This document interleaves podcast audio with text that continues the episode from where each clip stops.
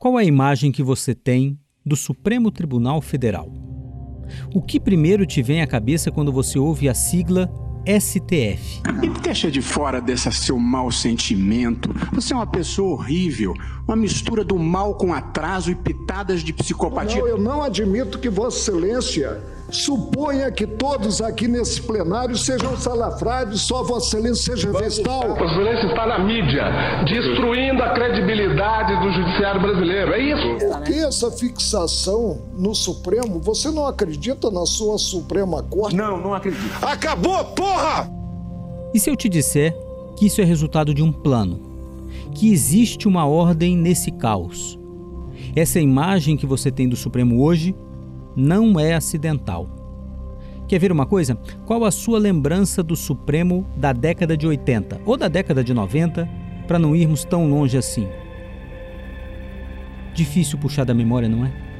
O assunto está encerrado. Vossa Excelência veio com a sua tradição. Essa imagem de 11 ministros em conflito permanente, interferindo na política o tempo todo, povoando o noticiário, essa é a imagem que você deve ter hoje do Supremo. Vamos encerrar a sessão. Há alguns anos eu conversava com um ministro que saiu do STF antes de as sessões serem transmitidas ao vivo pela TV. E ele me contou como a sua vida era boa. Toda semana ele participava das decisões que ditavam os rumos do país, mas no sábado e domingo ele voltava para o Rio de Janeiro e andava tranquilamente pelas ruas sem ninguém saber quem ele era. Era como ser um bom juiz de futebol que dita as regras do jogo, mas que ninguém enxerga quando a bola começa a rolar. Ou seja, um juiz que a torcida não xinga. Alexandre, seu golpista! STF É muito bom, né, Gilmar? Você acha que isso é bom para os brasileiros? Fudeu o nosso país e vir pra cá. É de uma injustiça imensurável. Lewandowski. O Supremo é uma vergonha, viu?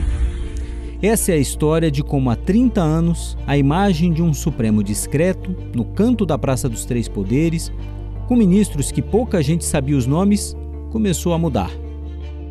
Nos próximos quatro episódios você vai entender como essa estratégia foi desenhada ao longo do tempo.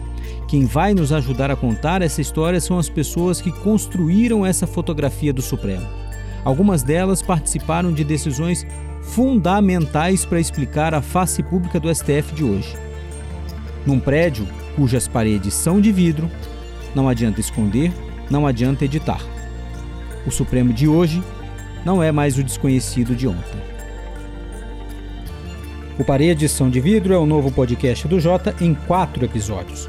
O primeiro deles vai ao ar neste sábado, dia 21 de agosto. E a cada 15 dias, um novo episódio será disponibilizado na sua plataforma preferida de podcasts.